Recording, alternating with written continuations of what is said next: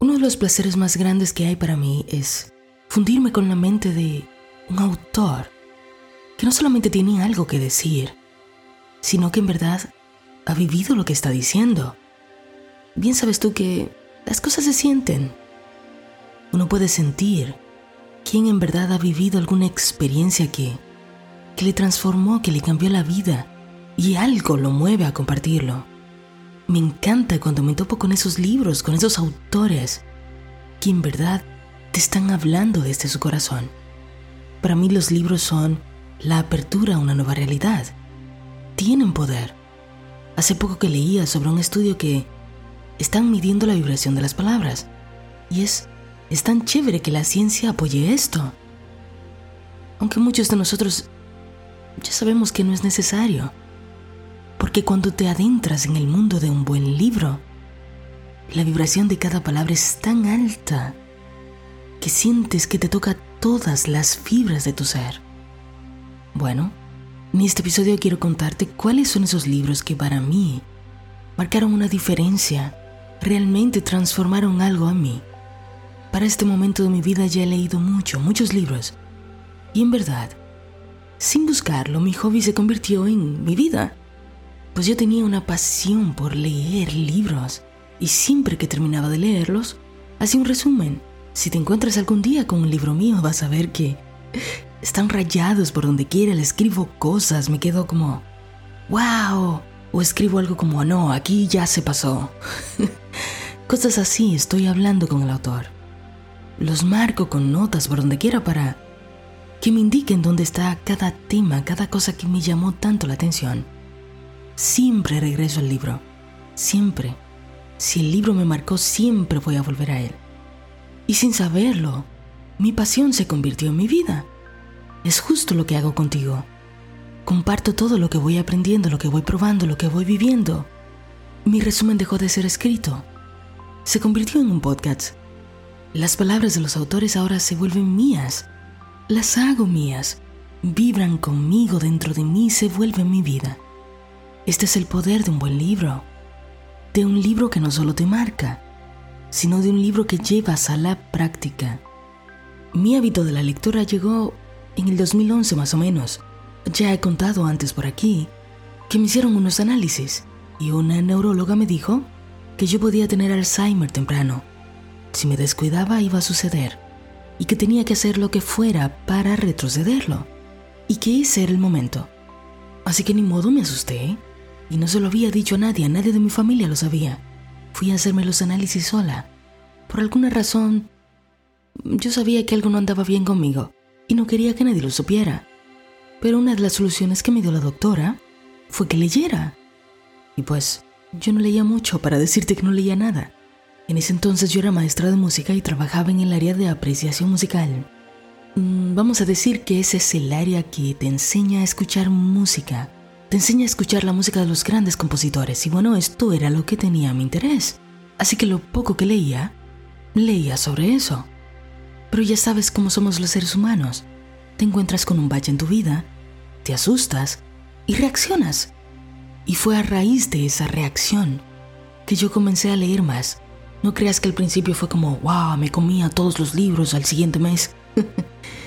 sí me lancé sobre los libros, pero tuve que crear el hábito Leía mucho sobre lo que me estaba pasando, leía mucho sobre depresión, ataques de pánico, ansiedad, cómo superar la tristeza, etc. Hasta que no sé, comencé a sentir muchas ganas de leer, no solo sobre lo que me estaba pasando, sino entender mi raíz, qué me había llevado hasta ahí, qué parte de mí me había llevado hasta ahí. Así que comencé a leer literatura que me ayudó a abrirme a nuevas formas de pensar y de esa manera me encontré con dos primeros libros que me abrieron al conocimiento del comportamiento humano a través de la programación neurolingüística. Es posible que hayas escuchado sobre eso, se llama PNL. Si no, bueno, puedes ir a investigar porque hay un montón de literatura sobre esto. Me compré el primer libro que comenzó realmente a abrirme los ojos al mundo interno. Poder sin límites de Anthony Robbins. Básicamente el libro te cuenta cómo él cambió su vida por completo en un solo año pasando de tener nada a ser millonario, a convertirse en una personalidad que asesoraba al presidente de los Estados Unidos y grandes figuras del mundo, El libro te cuenta exactamente cómo logró la vida que deseaba, programando su cerebro para ello. El libro es realmente muy motivador. Cuando lo lees comienzas a creer que puedes lograr cualquier cosa. El libro te muestra un, un punto de partida, te da una pauta, es un mapa. ¿Es un libro que te sugeriría ahora en este momento de mi vida? Bueno, si quieres entender más sobre el comportamiento humano, el funcionamiento del cerebro, sí, pero te pediría que lo leyeras con una mente abierta. Vas tomando lo que resuena contigo y dejando a un lado lo que no. Bueno, después de ese libro me leí lo que yo considero que es la segunda parte de ese libro. En verdad no sé si es que sea una segunda parte, si él lo programó de esa manera, pero cuando lo leí, sentí que era la continuación del anterior. Este se llama Controle su destino también de Anthony Robbins. Este libro básicamente te explica cómo entender, cómo controlar tu propia psicología para alcanzar lo que sea que tú quieras alcanzar. Qué cosas se me quedaron muy profundo y que comencé a utilizar tan pronto lo aprendí. La importancia de tomar decisiones definitivas. Así fue como tomé una decisión radical de que yo iba a cambiar mi vida. Aprendí a condicionarme para adoptar nuevas creencias y te digo una cosa, la explicación que hace Tony Robbins sobre esto, sobre cómo cambiar los hábitos, es magistral, visto desde un punto de vista metafísico y no psicológico. Es perfecto el paso a paso que él muestra. En este libro también él comparte muchísimas otras herramientas, como la herramienta de un plan de vida de un año, que hace unos meses atrás te compartí en un episodio pasado. Pero dos cosas me transformaron completamente de este libro el capítulo de hacerse mejores preguntas, pues la mente está configurada para darte la respuesta a cualquier pregunta que tú hagas. Supongamos que tú le preguntas a tu mente, ¿por qué no tengo dinero nunca? La mente se irá a kindergarten. ah, eso es porque aquella vez no pusiste bien la bolita encima de la I. Pero si te preguntas, ¿qué puedo hacer para generar más dinero? la mente también buscará una respuesta para eso. Y ese es un momento como ¡pum! Eureka. Es algo tan simple pero que no lo hacías antes. Y comencé a usarlo en ese preciso momento. Otra cosa que me marcó muchísimo es el uso correcto de nuestro vocabulario. Allí quedé tan sorprendida por la importancia de esto que recuerdo haber ido a buscar cuántas palabras usamos en nuestro vocabulario por lo general. Y tremenda sorpresa porque me percaté que por lo general una persona básicamente utiliza solo 2.000 palabras y que de esas 2.000 que se conoce muy bien, utiliza casi siempre las mismas y que esa era una de las razones principales por las que las personas casi siempre se sienten de la misma forma, porque siempre usaban las mismas palabras, palabras que tenían configuradas a emociones y no se abrían a experimentar nuevas emociones, porque no cambiaban sus palabras. Eso me impactó muchísimo y comencé a hacer cambios en la manera en la que yo hablaba. Y no solamente en la manera en la que yo hablaba con los demás, sino en la manera en la que yo me hablaba todo el tiempo. Esos dos primeros libros me cambiaron mucho, me transformaron. Y así, sin darme cuenta, comencé a sentir que tenía que haber mucho más todavía que eso era solo el comienzo. Y muchos libros después, en donde comencé a sentir que leía una y otra vez la misma cosa, que me topaba una y otra vez con los mismos discursos de autoayuda, de crecimiento personal, y que por esa misma repetición, yo estaba cambiando mi manera de ser, pues todo esto se estaba filtrando hacia mi subconsciente. Pero un día mi marido y yo entramos a una librería que nos encanta. Donde vivimos en Alabama no vas a encontrar muchos libros en español pero fuimos a una pequeñita parte donde tenían unos cuantos libros en español. Y allí encontré el que para mí es el libro más hermoso que he leído en lo que llevo de vida. Estoy muy atada emocionalmente a este libro. Conversaciones con Dios, de Neil Donald Walsh. Con una portada para nada atractiva porque la versión que allí tenían era una versión no actualizada. Pero algo me movió a conseguirlo, a tenerlo y solo abrir las primeras páginas fue tan adictivo que no lo pude soltar. En un par de días me lo devoré y tuve que empezar otra vez. Cuando lo terminé, recordé que un coach de vida que tuve, así unos cuantos años atrás, me había sugerido que viera la película, que por cierto se encuentra en YouTube y puedes verla. Y ya sabes cómo esas cosas que no haces nada, no la vi, no leí el libro, nada. Ese libro me andaba buscando hace años, pero yo no estaba preparada todavía hasta ese momento. Cada página para mí fue el inicio de mi cambio, de mi despertar. Cada palabra me estaba atravesando el alma. Para mí que todavía me encontraba en una religión en ese momento. Y que sabes que lamentablemente en las iglesias te enseñan que Dios es amor, pero también te enseñan que es fuego que consume. Y como la mente huye de lo que le puede causar dolor, temor, inconscientemente huimos de Dios. Pero claro, pues nos han dicho que hay que temerle, hay que tenerle miedo. Pero este libro es tan, tan distinto, muestra un Dios tan distinto, que cuando lo leí me hizo clic. Simplemente algo se despertó y me dije, esto es verdad. Si observo mi vida, esto tiene todo el sentido del mundo. Dios es solo amor. Conversaciones con Dios es precisamente una conversación entre el autor del libro y Dios. Y es una saga de varios libros. Pero el primer libro es sobre temas personales. Por eso cuando lo lees parece que te están hablando a ti. Y son preguntas que el autor le hace a Dios, por ejemplo, ¿por qué no tengo dinero? ¿Por qué me va mal en las relaciones? ¿Cómo puedo confiar en ti si me han dicho que eres tan malo? ¿Por qué no creo en mí? ¿Quién es el diablo? ¿Cuál es el proceso de creación? ¿Qué debería estar haciendo con mi vida? ¿Puedo vivir de lo que me encanta hacer? Y cada respuesta que Dios, entre comillas, le da a Neil es simplemente extraordinaria, ocurrente, divertida. Y una de las preguntas que el autor le hace a Dios es, ¿cómo sé que estoy hablando con Dios y no con mi mente? Y la respuesta es tan genial que espero que te encante cuando lo leas. no, no te voy a decir. Léelo. Si hoy tienes un tiempo libre, ve a YouTube y ve la película. Se llama justo como el libro, Conversaciones con Dios. Esos libros del 1 al 3 me marcaron tanto que cuando los terminé compuse una canción que un día les mostraré, pues desde ese momento, lo que me quedó de esa experiencia se convirtió en mi manera de vivir. Los años fueron pasando y eso se convirtió en algo tan importante para mí, tan impactante, tan transformador, que tuve que reconocer que ya las religiones no eran coherentes con mi nueva manera de pensar. Y dejé todo, dejé todo lo que era mi vida hasta ese momento y comencé a vivir coherentemente con lo que yo había aprendido. Y no solo con lo que yo había aprendido, sino con lo que había experimentado, con lo que se había vuelto parte de mí. Si andas buscando algo que leer y no has leído conversaciones con Dios, te animo a que lo hagas con una mente abierta. Tomes lo que resuena contigo y dejes lo que no. A partir de allí comencé otra vez a darme cuenta, a sentir que me estaba topando una y otra vez con la misma literatura definitivamente había entrado a esta frecuencia.